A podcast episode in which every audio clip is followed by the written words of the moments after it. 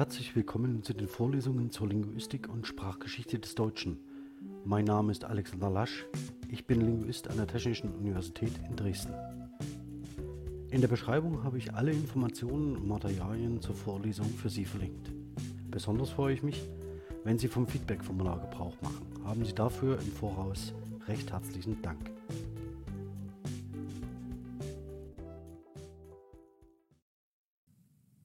Herzlich willkommen, meine Studierenden, noch einmal äh, mit, anderem, äh, mit anderem Toolset ähm, als ursprünglich geplant. Und jetzt sollte auch ein Ton hörbar sein. Also das heißt, die Übertragung sollte jetzt äh, im Stream auch mit Ton laufen. Und ich übertrage jetzt im Moment mit dem Tool Manycam, also einem ähm, relativ potenten ähm, Streaming-Service äh, und das relativ potenten Streaming-Software. Aber da wir hier schnell umbauen mussten und Netzprobleme hatten, ähm, nicht mit allen äh, Finessen und Raffinessen ausgestattet. Ja, Thema heute in der Einführung wird sein die Diskurslinguistik, also Ausgangspunkte für das, was wir äh, in der Vorlesung uns genauer anschauen, nämlich die äh, Fragen, wie wir bestimmte Texte und bestimmte kulturelle Praxen und Traditionen so in, äh, eine, in der Diskurslinguistik operationalisieren können, dass wir uns mit einem spezifischen Thema genauer auseinandersetzen. Die Slides äh, habe ich äh, jetzt im Moment in die Matrix-Gruppe gestellt, ähm, aber sie, wird, äh, sie werden auch nach und nach ähm, auf dem Blog der Professur verfügbar sein. Also ich gehe mal davon aus, heute Nachmittag. Bis dahin behelfen wir uns erstmals mit dieser Variante. Genau. Zunächst, ähm, wenn wir über Diskurslinguistik ähm, sprechen, dann ähm, zur Literatur, die ich verwende. Ähm, genannt hatte ich schon von Spitzmüller und äh, Warnke die Einführung in die Diskurslinguistik und daneben Thomas Niers ähm, äh, Einführung in die ähm, Diskurslinguistische, äh, in die linguistische Diskursanalyse. Und mit diesen beiden Einführungswerken sind Sie eigentlich ideal vorbereitet für äh, die Aufnahme der Themen, die wir hier äh, besprechen wollen. Ähm, erfahrungsgemäß ist es so, dass man zwar häufiger im Studium mit der Diskursanalyse in Verbindung kommt oder ab und zu mal davon hört, aber jetzt das Wissen um die Methodik und die theoretischen Prämissen darum äh, dennoch nicht vorausgesetzt werden können. Empfehlen möchte ich darüber hinaus weiter, ähm, weil wir das hier brauchen, wenn wir uns auf ReformatorInnen und Revolutionäre stützen, ähm, das sprachliche Rollenverhalten von ähm, DiskursakteurInnen äh, von Markus Müller aus dem Jahr 2015. Aber dafür ist es jetzt noch fast zu früh. Stream ist okay? Ja, ne? Ton ist da? Schön. Ähm, darüber hinaus, ähm, das hatte ich schon angedeutet, werden wir uns vor allen Dingen mit de, dem Zusammenhang von Sprache und Politik auseinandersetzen. Ähm, die ersten beiden Publikationen, nämlich die ähm, Sprache und Sprachverwendung in der Politik von Heiko Girnt und vor allen Dingen im zweiten Band äh, Handbuchsprache in, Politik, in Politik und Gesellschaft. Den können Sie über die Konsortiallizenz der SLUB beziehen. Nutzen Sie diesen bitte reichlich aus. Das heißt, dass Sie bitte äh, für fleißiges Abrufen und Abrufezahlen dieser Publikation sorgen. Die letzte Publikation, die Lieder in der, äh, der 68er, ist als Open Access Publikation erschienen beim ähm, IDS Verlag ähm, in Mannheim. Genau, starten wir mal mit dem Foucault'schen, mit der Foucault'schen Auffassung davon, was ein Diskurs sei. Und ich würde jetzt immer so vorgehen, dass ich ein, äh, eine Prämisse nenne aus der Diskurslinguistik und dann in einem zweiten Schritt äh, an ganz konkreten Beispielen zeige, was es damit auf sich hat und wie weit man da in die Analyse einsteigen kann und wozu wir das alles brauchen. Die Ausgangspunkte heute sind aber noch nicht mit der linguistischen Operationalisierung gleichzusetzen, sondern es sind erstmal nur Prämissen und erstmal nur ähm, die Ideen, die einer Diskursanalyse zugrunde liegen. Also, Foucault in der Archäologie ähm, äh, des Wissens und in der Ordnung der Dinge, ähm, die fundamentalen Codes einer Kultur, die ihre Sprache, ihre Wahrnehmungsschemata, ihren Austausch, ihre Techniken, ihre Werte, die Hierarchie ihrer Praktiken beherrschen, fixieren gleich zu Anfang für jeden Menschen die empirischen, die empirischen Ordnungen, mit denen er zu tun haben und in denen er sich wiederfinden wird.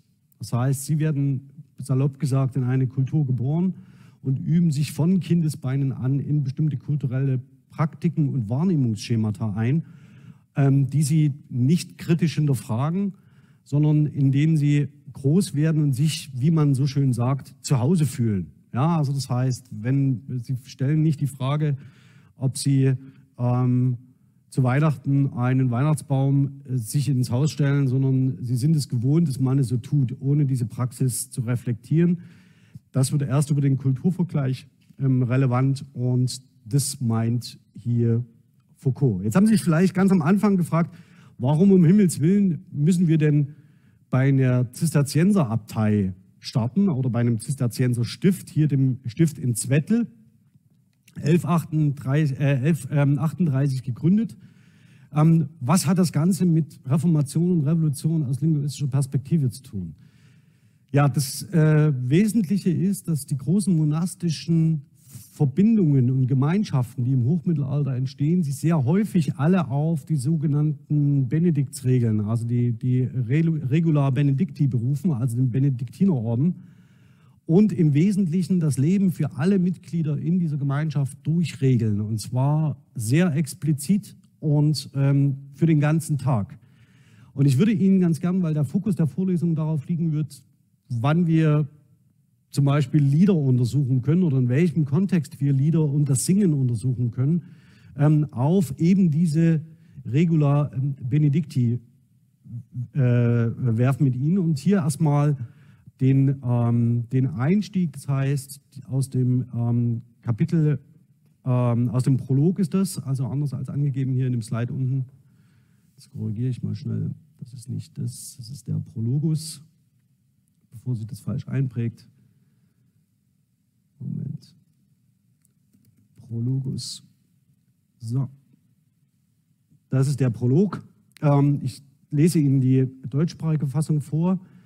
Wer aber im klösterlichen Leben und im Glauben fortschreitet, dem wird das Herz weit und er läuft in unsagbarem Glück der Liebe den Weg der Gebote Gottes. Das heißt, es geht hier um eine Nachahmung und vor allen Dingen um ein gesetzeskonformes Leben, das aber auf einer Auslegungstradition beruht. Das heißt, weder hat Gott das Leben vorgelebt, noch wäre er da gewesen, selbst epiphantisch, um zu sagen, wie man leben solle, sondern es geht hier schon um eine Auslegung von Schrift. Darum wollen wir uns seiner Unterweisung niemals entziehen und in seiner Lehre im Kloster ausharren bis zum Tod. Wenn wir so in Geduld an den Leiden Christi Anteil haben, dann dürfen wir auch mit ihm sein Reich erben. Also es geht ganz klar hier um einen Nachvollzug des Lebens und Leidens Jesu Christi.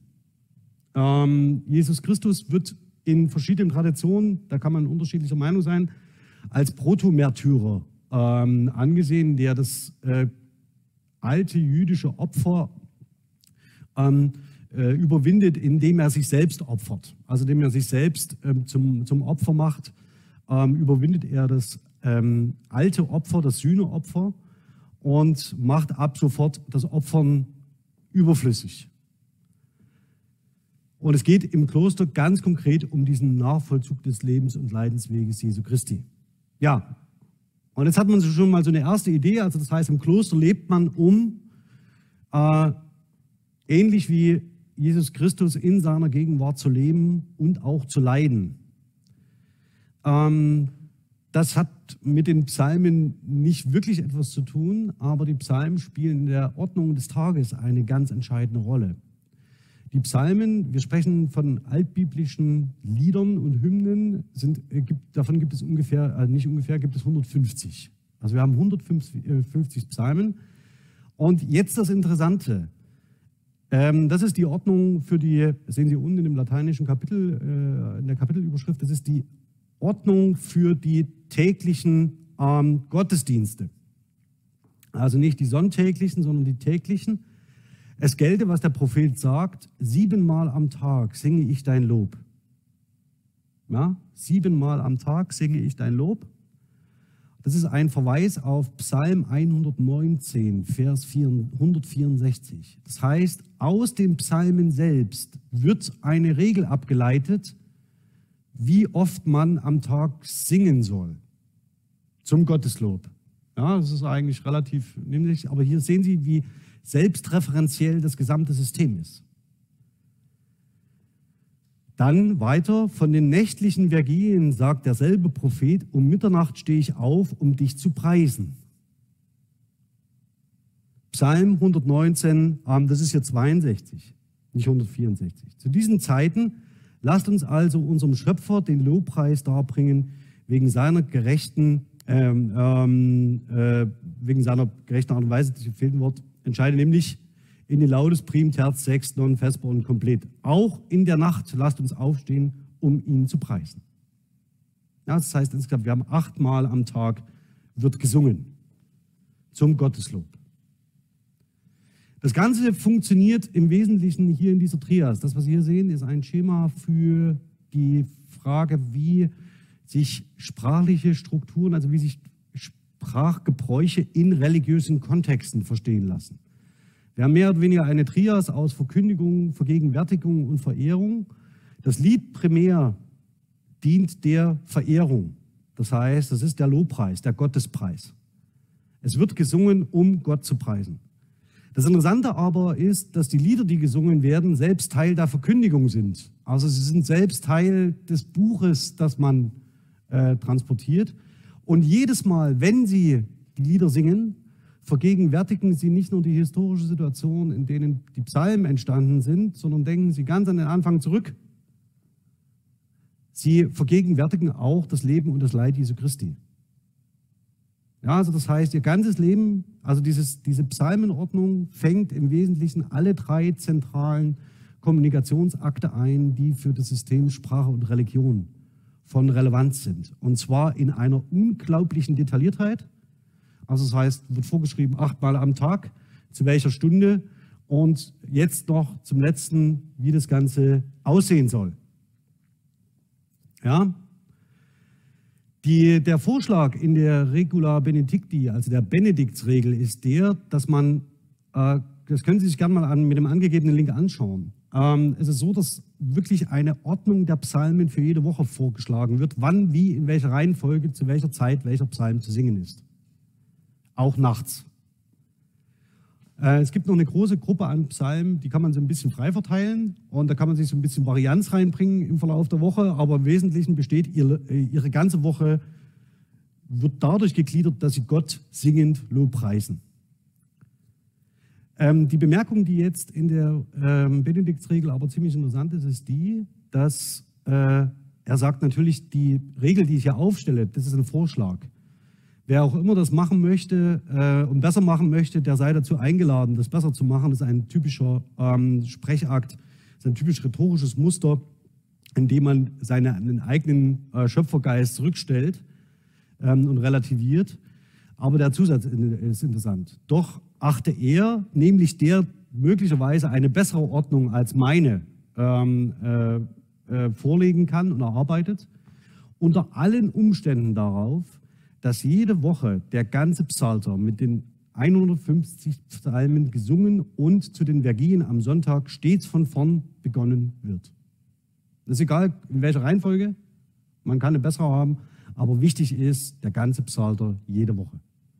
Denn Mönche, und jetzt kommt ähm, das Reformatorische und das Revolutionäre an der Idee, denn Mönche, die im Verlauf einer Woche weniger singen als den ganzen Psalter mit dem üblichen Kantika, sind zu träge im Dienst, den sie gelobt haben.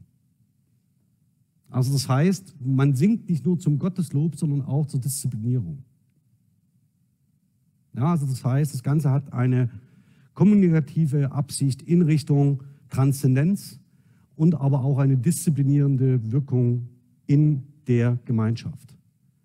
Also wenn Sie so wollen, äh, finden Sie hier das Programm. Wenn Sie selber mal äh, über irgendeine Institution die Macht übernehmen wollen, finden Sie hier den idealen Bauplan, wie Sie das machen sollten. Also das heißt, äh, schreiben Sie schöne Lieder, weisen Sie an, wann sie zu singen sind und von wem zu welcher Zeit. Und immer wieder von vorn. Also wir haben auch noch dieses kognitionslinguistische Entrenchment-Prinzip, so dass man dann irgendwie sagen kann, immer wenn Sie in den Garten gehen, singen Sie üblicherweise Psalm 23. Ja, und so strukturiert der Gesang ihren Tag. Ähm, nur vielleicht so viel, einige von diesen Psalmen würde ich mir mit Ihnen ganz gern nicht aus religionslinguistischer Perspektive anschauen, sondern nur im Hinblick darauf, was eigentlich kommunikativ in diesem Psalm vermittelt wird. Die meisten Psalmen sind Klagelieder.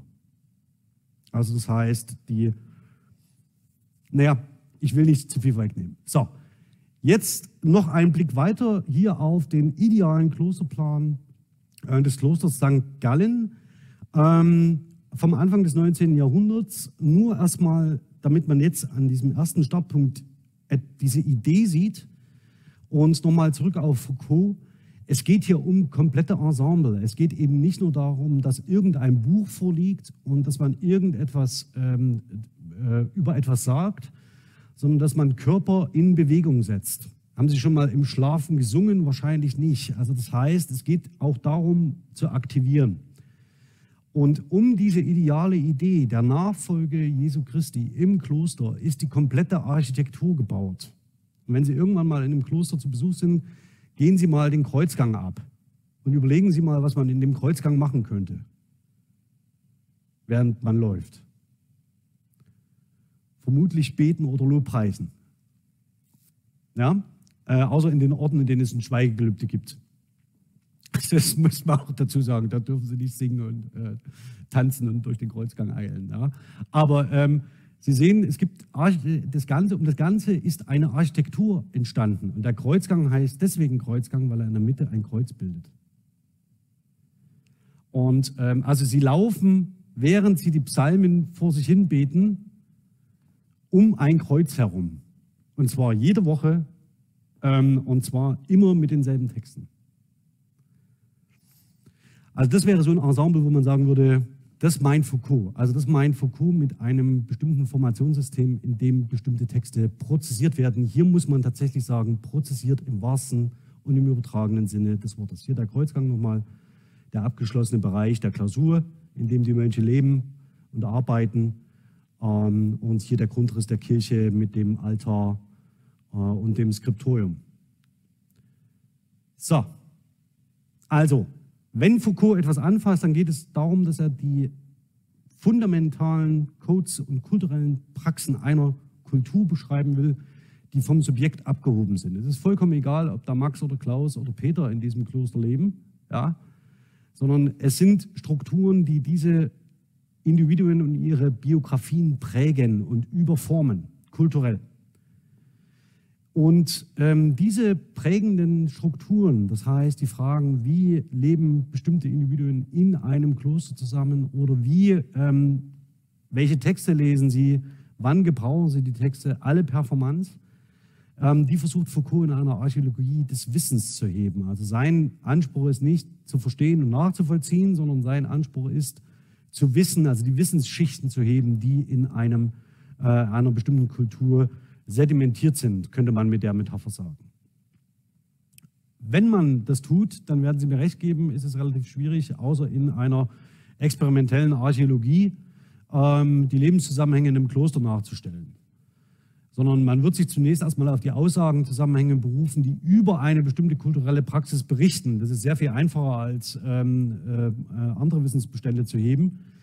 Und deswegen konzentriert sich Foucault auf darauf und er postuliert, dass man, wenn man Aussagezusammenhänge in diesen Wissensbeständen genauer untersucht, dann kann man über die Vernetzung der Aussagenzusammenhänge bestimmte Aussagen über die Kultur machen. Und in dem Fall spricht er von Diskurs. Also da geht es um diese Aussagenzusammenhänge über bestimmte kulturelle Praxen. Ähm, Sie können sich das letzte Zitat aus der Benediktsregel, also wenn irgendjemand äh, besser sei als ich, der diese Regeln, äh, diese Psalmordnung besser macht, dann kann er das gerne tun, aber er achte bitte darauf das, denn sonst sind alle träge. Das muss ja ein Lebensmodell sein, mit dem Sie nicht jetzt zwingend übereinstimmen. Ja, also das kann ja durchaus in Ihrer aktuellen Kultur sein, ja, ich bin vielleicht auch nicht träge, ohne die Psalmen zu singen. Ähm, allerdings ist das eine kulturelle Praxis, die offenbar ähm, hier eine wesentliche Voraussetzung darstellt, über die man spricht, die dann auch gleichzeitig im Dis äh, Diskurs explizit wird und die man dann entsprechend untersuchen kann. Ja, wenn man das so will, kann man sich fragen, warum ist denn heute alles anders als damals? Ja. Also wieso kommt es denn bitte dazu, dass so eine großartige Institution wie das Kloster heute nicht mehr die entscheidende Relevanz hat? Und für diesen Zweck bedient sich ähm, die Diskurslinguistik an der sogenannten Schule der Annal und der Idee, dass wir so etwas wie eine lange Reihe haben äh, kontinuierlicher gesellschaftlicher Entwicklungen und dass vor diesen langen Reihen auf einmal gesellschaftliche Ereignisse stehen, also das heißt Kurzereignisse und äh, Ereignisverläufe, die entweder die lange Reihe komplett ändern oder ein Kurzereignis bleiben. Wenn Sie so wollen, 1800, die Revolution von 18, also die Revolution von 1848, ja, das war so ein Kurzereignis ohne nennenswerte ähm, Konsequenz. Wenn Sie sich aber die Oktoberrevolution in Russland anschauen, dann hatte das durchaus, ähm, sagen wir mal so, einen äh, Charakter, dass der Bruch ja, eine neue ähm, Kontinuität gestiftet hat. Und weshalb brauchen wir das? Weil wenn wir über Reformatorinnen und Revolutionäre sprechen, geht es immer um Brüche vor langen Reihen. Also die Benediktsregel ist entstanden auf der Idee, dass man kirchliches Leben reformieren muss. Und die Wiederaufnahme der Benediktsregel in den Zisterzienserstiften zum Beispiel ist die Auffassung davon, dass von der Benediktsregel in der monastischen Praxis nicht mehr allzu viel übrig geblieben ist. Das heißt, man hat diese Idee nochmal neu gestiftet und neu aufgenommen und reformuliert und ähm, zu einer neuen ähm, gesellschaftlichen Praxis gemacht. Wenn man so will, ähm, ist das aber nur die halbe Wahrheit von Foucault, denn äh, es geht ihm schlussendlich um die Begriffe Diskurs, Macht und Wissen, ähm, die, äh, denen er sich zuwendet, indem er sich fragt, wer dominiert denn überhaupt so etwas wie gesellschaftliche Zusammenhänge? Wer dominiert Aussagezusammenhänge? Wer kann überhaupt an welcher Stelle etwas sagen über etwas anderes? Und wenn Sie sich im Moment den Verlauf der US-amerikanischen Wahl ansehen, wissen Sie ungefähr, was ich meine. Ja, also das heißt, da gibt es den einen oder den anderen, der im Diskurs eine bestimmte Position vertritt, die wiederum andere bestreiten. Ja, und zum Beispiel dann auch Pressekonferenzen unterbrechen. Ähm, das sind ähm, Aspekte, die Foucault sich ähm, äh, zurechtlegt und dann offensichtlich auch in die Analyse einbezieht. So, jetzt kommen wir doch mal, weil wir zum schönen, äh, an dem schönen Beispiel gestartet sind, Leben äh, und Sterben von Christi nachahmen. Es gibt ein sehr schönes Meme und zwar ähm, antwortet es auf eine evangelikalen Frage. Was würdest, was, stell dir doch mal vor, was würde Jesus tun in deiner Situation? Ja, also dann hat man so den, den, den langhaarigen, gutwilligen Jesus irgendwie vor sich, der irgendwie Kinder streichelt und ähm, äh, ihnen hilft, äh, durch den Alltag zu kommen. Aber es gibt eine Szene, die ähm, neutestamentlich berichtet wird, nämlich die Vertreibung der Geldwechsler aus dem Tempel. Und darauf spielt dieses Meme an, äh, indem es dann äh, so fortfährt, in dem Sinne, bedenke bitte, dass die Möglichkeit, Tische umzuwerfen und äh, aus Seilen Peitschen zu machen und andere Leute zu verprügeln, im Rahmen der Möglichkeiten liegt. Das ist natürlich mit dem evangelikalen Ausspruch äh, aus Kinderbibeln nicht gemeint, aber tatsächlich, es ist im Rahmen des Möglichen.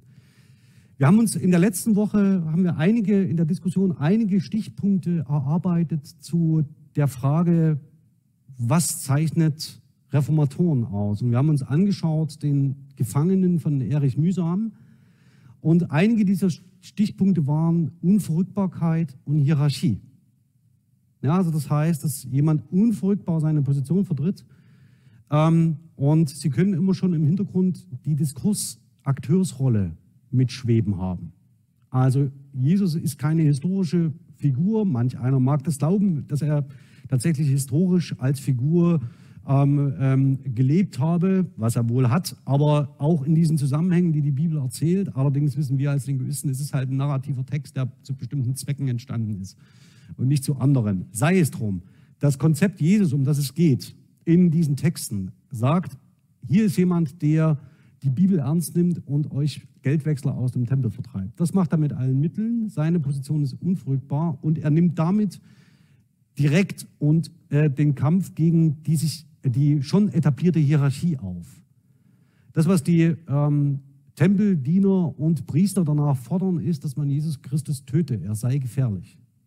Ja, also das ist genau das, was genau die Konstellation, die ähm, äh, auch in mühsames Lied berichtet wird. Ja, also das heißt, es ist ein Unbeugsamer, der sich nicht unterordnen will. Ja, ich muss ich Fremdenzwang genügen? Nein, ich, ich muss, ich soll, ich will und will doch nicht. Ja, ähm, und das, was dadurch sichtbar wird, ist Agonalität. Wir haben mit einem Schlag jemanden, der ähm, sich als Gegenpart inszeniert. Also der auf einmal sich hinstellt und sagt, ich gehe nicht mehr mit euch konform, ich ähm, bin euer Gegenpart und das setze ich durch.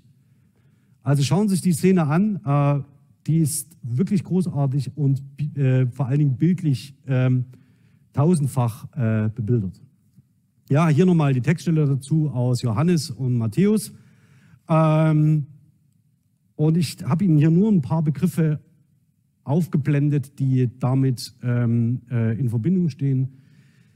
Äh, das ist der Prophet, ja, der hier kommt und das Ganze sauber macht und er sagt dann, im Bethaus heißen, ihr aber habt eine Räuberhöhle daraus gemacht. Also es sind auch noch sehr starke Setzungen, die da vorgenommen werden. Also hier wird die Obrigkeit und die Macht diskursiv in einen Kontext mit anderen Akteursgruppen gestellt, die schon relativ problematisch sind. Und das Zweite ist aus Johannes, da geht das Ganze nicht so glimpflich aus, ja. Äh, und er machte eine Geisel aus Stricken und trieb sie alle zum Tempel hinaus, samt den äh, Schafen und Rindern und schüttete den Wechslern das Geld aus und stieß die Tische um und sprach zu denen, die die Tauben verkauften, tragt das weg und macht nicht meines Vaters Haus zum Kaufhaus. Ja, also eine ziemlich deutliche Setzung, ähm, die hier äh, in den Evangelien vorgenommen wird, vor allem bei Johannes. Also das heißt, darauf rekurriert direkt die Abbildung. Ja, aber auch das ist er. Auch das ist das Konzept ähm, Jesus Christus. Ich würde jetzt mal von Konzept reden, ja? also nicht von Figur, nicht, äh, man könnte auch von Rolle sprechen. Ähm, derjenige, der ähm, seine Ideen in die Welt trägt. Ja, also das heißt, der keine Gelegenheit auslässt, um nicht zu sagen, warum er anders ist als andere. Also was genau diese Agonalität bedeutet, was das Reformerische ist, was das Neue ist an seiner Figur. Ähm, und wir hatten in der letzten Woche die Hashtags Imperativ, Wille und Konsensualität. Das heißt, die, dass man immer in dem ähm, Reform, äh, reformatorischen und auch im Revolutionären den Imperativ hat von ändert euch, schließt euch an, folgt mir nach. Also das Ganze, ich habe das Beispiel Jesus nicht umsonst ausgewählt als Konzept, das Ganze hat auch missionarischen Charakter. Jemand, der Reformen will, muss um Anhängerschaft kämpfen. Und da Ganze wird es, kriegt das Ganze eine Sendungsidee. Und die Sendungsideen, das werden Sie gleich an anderen Beispielen sehen, ähm, ist nicht auf den religiösen Bereich beschränkt. Im Gegenteil. Also wenn wir wiederum äh, ein säkulares Beispiel, obwohl ich das eigentlich nicht mag, vor allen Dingen, weil es im Hinblick auf die Vereinigten Staaten überhaupt nicht zutrifft. Ähm, wenn Sie jetzt die letzten Tage sich anschauen, wann da wie welche Wählermobilisierung stattgefunden hat, dann hat das nichts damit zu tun, dass man sagt, oh, wir finden es aber gut, dass ihr auf die Straße geht und wählen ist wichtig, sondern es geht um das Scharen von Anhängerschaft hinter äh, einer Idee. Und genau das passiert hier in der Szene auf, in der sogenannten Bergpredigt, natürlich idealistisch dargestellt, histor äh, historisierend leicht anmuten. Sie sehen schon wieder den, also den Friedliebenden, ähm, der in seiner Wehrlosigkeit äh, von gesellschaftlicher Revolution spricht. Ähm, nichts anderes macht er nämlich. Und das zeige ich Ihnen jetzt. Also, das sind die, ist die berühmte Bergpredigt ähm, aus Matthäus. Die Seligpreisungen. Schauen Sie mal bitte auf, ähm, wir können mal das oben wegnehmen, das ist äh, Narratio. Ja? Also er tat seinen Mund auf und lehrte. Da haben wir genau diesen, äh, diesen Anspruch des Reformators, ähm, etwas Neues ähm, ähm, äh, zu vermitteln. Und jetzt, selig sind, die da geistlich arm sind, denn ihre ist das Himmelreich. Und es geht sofort. Ja? Eins nach dem nächsten. Wer gehört zu seiner Anhängerschaft? Wen hat er im Auge? Ähm, wen er will er explizit nicht aus dem Tempel vertreiben? Die Armen, die Schwachen, die, die gesellschaftlich zurückgestellt sind. Sozialrevolution nennt man das heute. Also könnte der SPD gut tun. Ja, also das heißt, ähm, wenn man, äh, das ist ein politisches Programm, was er hier ähm, äh, tatsächlich äh, abgibt. Und dieses politische Programm, das er im Blick hat als Reformator, ist natürlich, da er selbst äh, als Sohn Gottes bezeichnet wird, kriegt das ein ganz, äh, nimmt es entsprechend Fahrt auf, wenn man ähm, sich äh, um die Jahrtausendwende äh, äh, im römischen Imperium bewegt. Ja, also das Ganze hat schon entsprechend Sprengkraft. Ähm, ja, ich will jetzt gar nicht weiter auf die Bergpredigt eingehen. Schauen Sie sich das nochmal an. Das ist aus äh, religionslinguistischen Gründen noch viel, viel spannender, dieser Text. Also haben Sie faktisch in einem, in einem Kapitel wird einmal das komplette äh, Programm ähm, der abendländischen Christenheit durchdekliniert. Ja, eins zeige ich Ihnen noch, die sogenannte goldene Regel, ähm, weil die goldene Regel auch in anderen Kontexten ähm, jetzt wieder äh, in einer postmigrantischen Gesellschaft eine Rolle spielt, nämlich bitte sprich doch alle so an, wie du selber angesprochen sein möchtest. Das wäre, das ist ganz einfach, tut niemandem weh. Ähm, und diese absurde Diskussion im Moment, zum Beispiel um Political Correctness oder brauchen wir sowas wie geschlechtergerechte Sprache, wenn sich alle ein bisschen an die goldene Regel halten würden, wäre das gesellschaftlich sehr viel entspannter. Okay, aber ähm, das nur noch zu diesem aktuellen Diskurs. So, gehen wir mal noch einen Schritt weiter. Also okay, wir haben diesen Typen, der ähm, in den Erzählungen über diese Rolle, also wie diese Rolle ausgestaltet ist, sowohl verkündigt als auch ähm, Anhängerschaft um sich schart, als auch ähm, wütend ähm, äh, ein agonales Prinzip umsetzt, indem er ähm, Händler aus dem Tempel peitscht. Aber schlussendlich sind die Hashtags, die wir dann zum letzten Mal noch angesehen haben, ähm, gehen noch einen Schritt weiter, nämlich da ging es um Ohnmacht, um fremden Zwang. Das letzte Opfer, das äh, Jesus Christus bringt, ist, äh, er gibt sein eigenes Leben unter fremden Zwang und er ist ohnmächtig, so wie das die Evangelien berichten, selbst unter dem Willen seines Vaters. Das heißt, er kann, er wird sterben, er weiß das ähm, und ist ohnmächtig in dieser Situation. Und aus diesem Ohnmachtsgefühl heraus, das heißt, letzten, dem letzten Opfer, das er selber bringt, sein eigenes Leben zu geben, ähm, erwächst das Christentum. Das Symbol dafür ist das Kreuz. Also, um nochmal den Bogen ganz zum Anfang zurückzuschließen, da, wo sie immer schön im Kreis rumlaufen, werden sie ihre Psalmen singen. Ja, also dieses Symbol dafür, für die letzte, für die Ohnmacht, für, die, für den Verlust des eigenen Lebens unter fremden Zwang, ähm, ist Symbol dieser ganzen Religion. Und was damit gestiftet wird, das ist das Interessante. Also jetzt könnte man ja sagen, ähm, ja, dann zerbricht die Gemeinschaft. Ja, also wenn das, wenn, das, wenn das das Ende von allem ist, also wenn das Kreuz das Ende ist, äh, was soll's dann? Ja, interessanterweise äh, ist es ein Protomartyrium und Jesus Christus in seiner Rolle spricht das selbst an. Also er entwirft das selbst. Er macht sich selbst zum Märtyrer. Ja? Und das nächste ist, dass aus diesem ähm, Kreuzestod, ja, von dem berichtet wird, eine der stabilsten Gemeinschaften entsteht, nämlich die Abendmahlsgemeinschaft. Also direkt vor seiner Kreuzigung stiftet Jesus Christus selbst die Abendmahlsgemeinschaft, die heute zum zentralen äh, oder das Sakrament ist in der christlichen Kirche. Und das ist leider kein Zufall, sondern das ist ein sehr geschickt geschriebener Text. Also das heißt, wir haben faktisch alle Elemente drin, die ähm, einen Sozialreformer auszeichnen. Es geht um Agonalität, es geht um Unfruchtbarkeit, es geht um Imperative, es geht um Konsensualität, das heißt die Abstimmung untereinander, es geht um die Anhängerschaft, es geht um Ohnmacht, Fremdenzwang. Alles in dieser einen Geschichte. Ähm, zum Glück sind wir nicht dazu gekommen, dass äh, gewisse Teile in der AfD sich selbst so zum Opfer stilisieren konnten, dass sie als Märtyrer wahrgenommen werden. Das ist zum Glück ausgeblieben. Der gesellschaftliche Diskurs war kurz davor.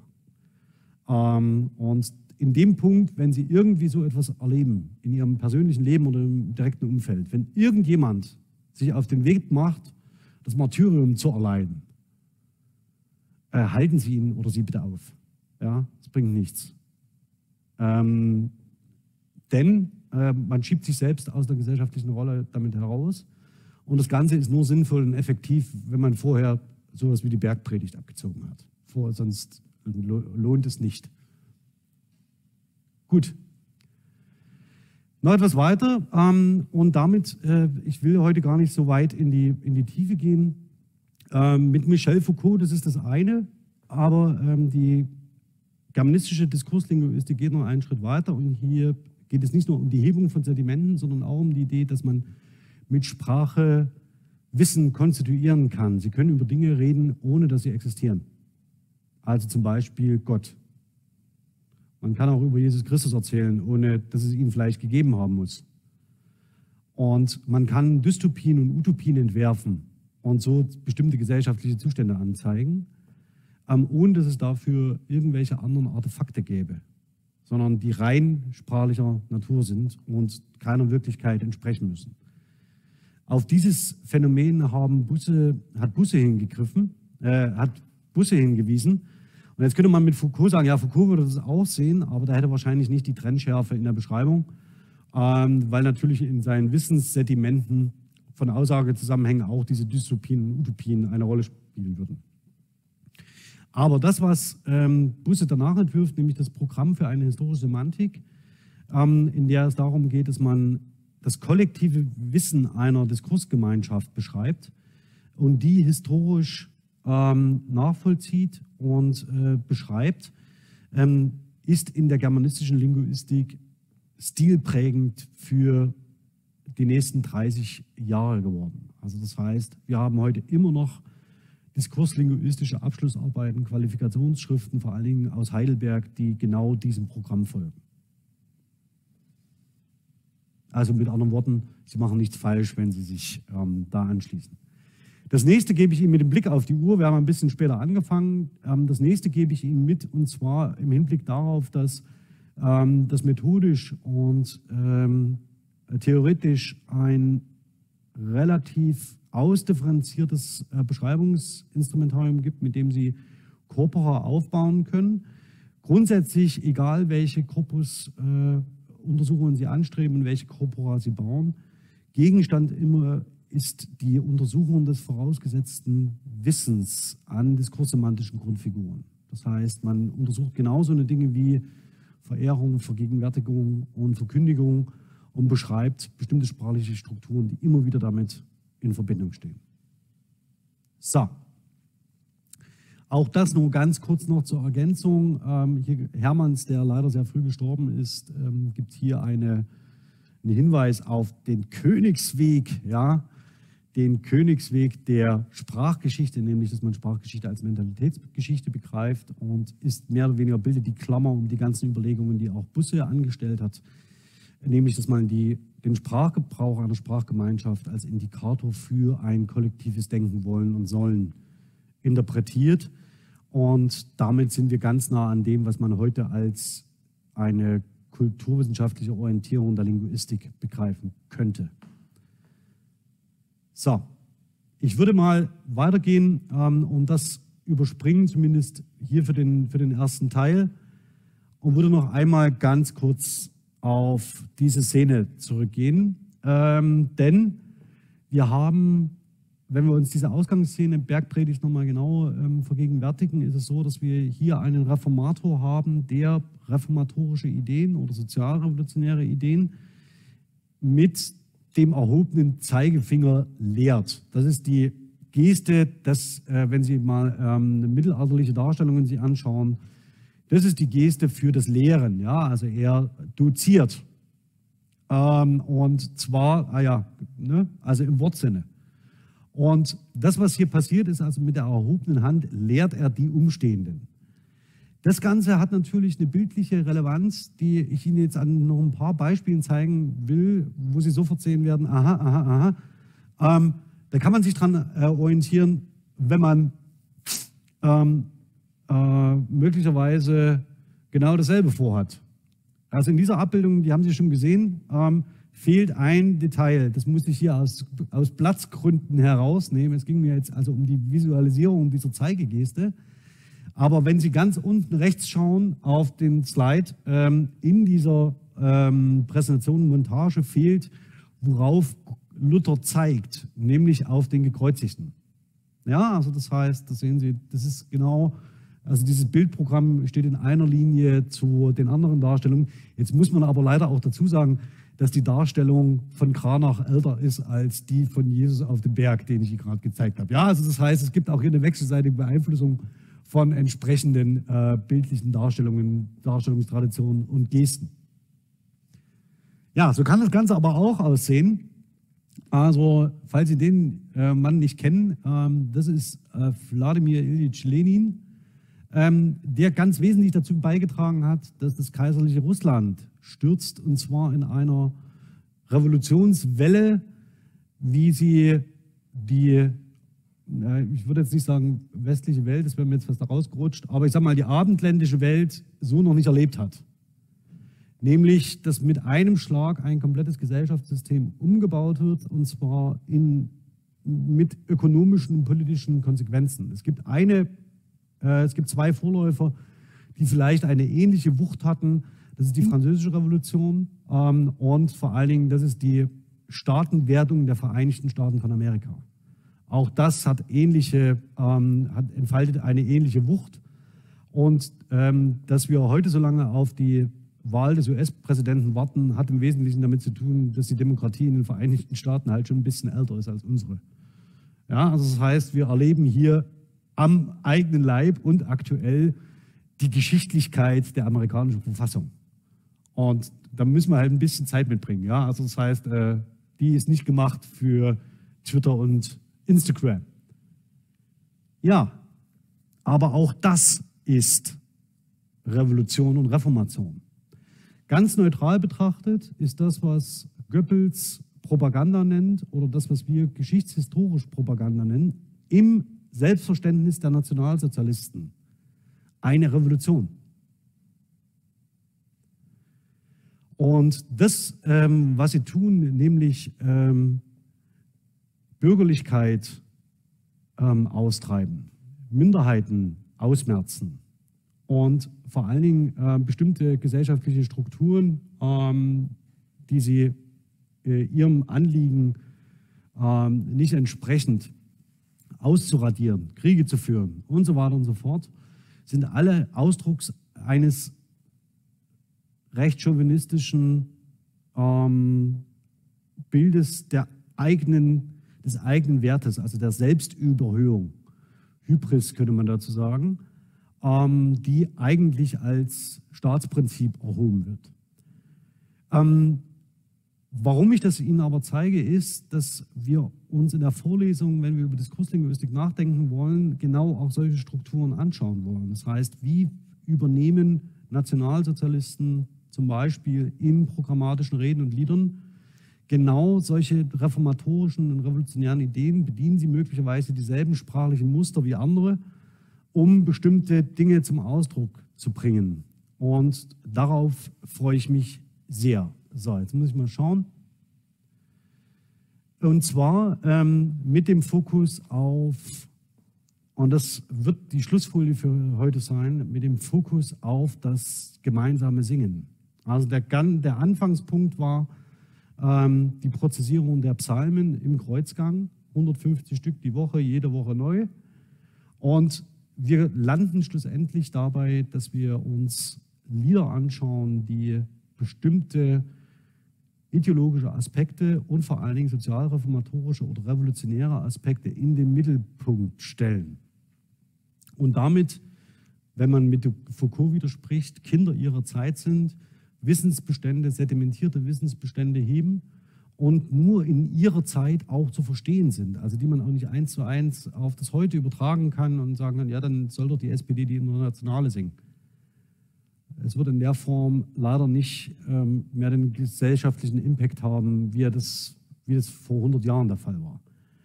Also wir werden uns mit der Historizität äh, von Liedern beschäftigen, aber auch mit ihren jeweiligen Entstehungsbedingungen, vor allen Dingen auch mit ihren Performanzen. Und Folgendes brauche ich noch dazu und das zeige ich Ihnen nur ganz knapp heute, wirklich nur, also nur mal zeigen. Das ist eine Übersicht von, ähm, äh, von Stöckel und Stöckel ist so der, der Linguist in einer so Corona, der seit, ich weiß jetzt nicht, ob es Jahrzehnte sind, aber schon seit sehr langer Zeit ähm, sich mit multimodalen Aspekten von Sprache beschäftigt.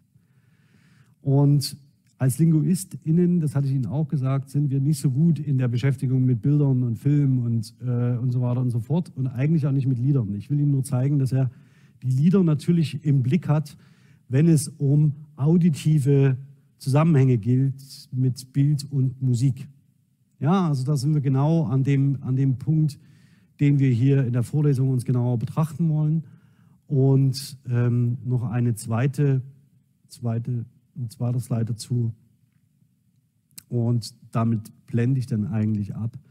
äh, zu dem Modalitätsbegriff, in dem man, äh, mit, mit dem wir hier arbeiten wollen, nämlich dass Sprache in Inszenierungspraxen eingebettet ist. Und das können eben in unserem Fall speziell Lieder sein oder, wenn Sie sich ganz an den Anfang zurückerinnern, eben 150 Psalmen, die Sie im Kreuzgang zum Gotteslob singen.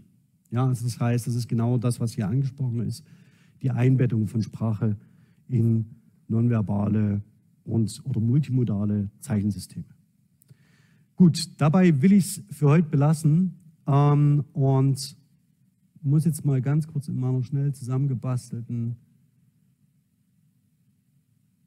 genau, Präsentation ähm, den Weg so wählen, ähm, dass ich die, die Präsentation ausblende. Haben Sie vielen Dank für Ihr Interesse, vielen Dank für die, die hier da sind. Ich freue mich tierisch, ja, also mal wieder vor und zurück zu laufen an dieses, dieser einen Stelle. Ähm, ich würde jetzt so verfahren, dass wir in der Vorlesung das vielleicht so handhaben, dass wir mit einer offenen Liste arbeiten. Das heißt, wir setzen in die Matrix-Gruppe ein Interessenfenster. Wer will und hier mit dabei sein möchte, der schreibt seinen Namen einfach in diese Liste. Und wenn die Liste voll ist bei elf, dann sind die Plätze ausgebucht. Und ansonsten freue ich mich jetzt auf die Diskussion und würde jetzt den Stream beenden. Wir sehen uns nächste Woche ähm, hier an dieser Stelle vielleicht, vielleicht auch nur ähm, äh, im Chat. Und wir öffnen jetzt noch die Videokonferenz und diskutieren gern über das Gesagte. Also bis dahin, Ihr Alexander Lasch. Ciao.